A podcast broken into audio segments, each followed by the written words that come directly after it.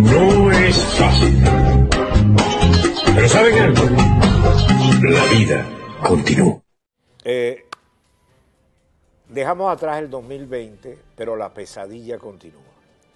La pesadilla continúa desde el punto de vista de la pandemia, todavía no está resuelto, todavía hay dudas, incertidumbre, el tema de la vacuna, el tema de las personas que van a vacunar, el procedimiento se ha hecho complicado, lento en algunos países, este, incluyendo los Estados Unidos, de manera que Venezuela entra también en un periodo cerrado, fuerte, duro. De manera que nos acompaña la pandemia, esto no ha terminado. Panorama político resulta sumamente interesante y también preocupante.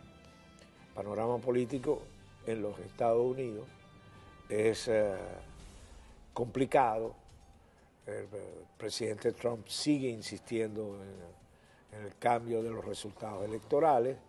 Eh, ayer se hizo público a través de CNN una grabación donde daba instrucciones y discutía con el secretario de gobierno, por decir de una manera, del estado de nada menos que de Georgia, donde se van a celebrar elecciones, se van a elegir dos senadores.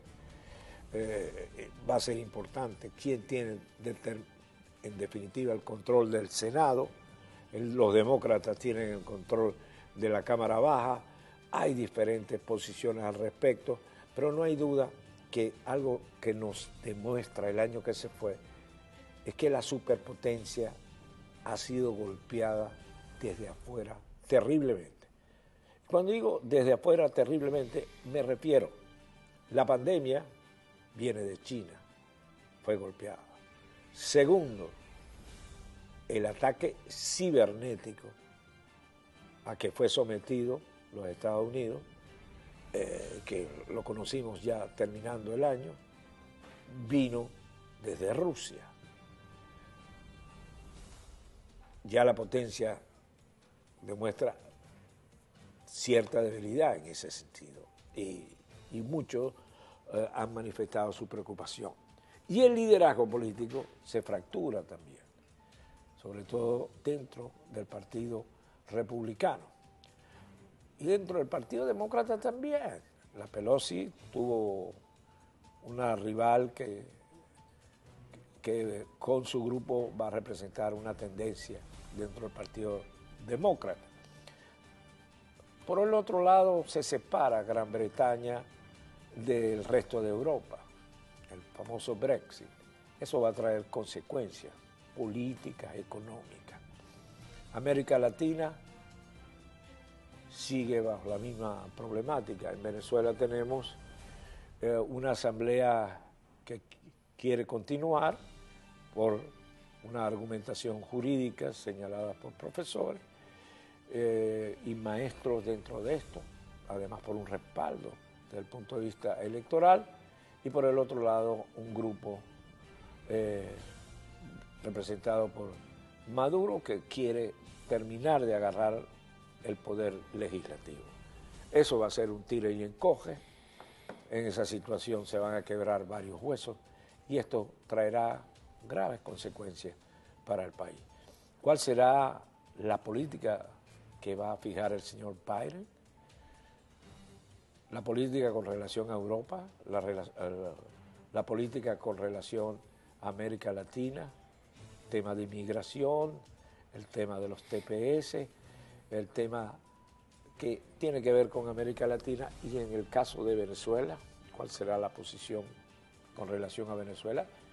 Si tomamos en cuenta eh, el Congreso, los demócratas y los republicanos fueron unidos en torno a la posición de Venezuela. Pero ya ahora, en el ejercicio de la presidencia hay otras prioridades.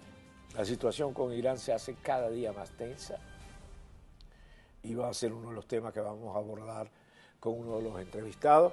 Pero también eh, tenemos una situación eh, económica que tenemos que considerar. ¿Cómo va a ser el resultado económico de este año. cuál va a ser las consecuencias que la pandemia sigue en esta tercera oleada.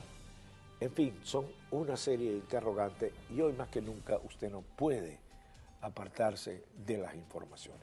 Vamos a hacer una brevísima pausa y, al regreso eh, vamos a ver las noticias con María Gabriela Rondón y después el señor Acosta va a compartir con nosotros el programa y tenemos una serie de entrevistados y creo que a partir de, este momento, la información, el análisis y las consideraciones que a usted lo afectan, que a usted le interesa, por EBTV, pica y se extiende. No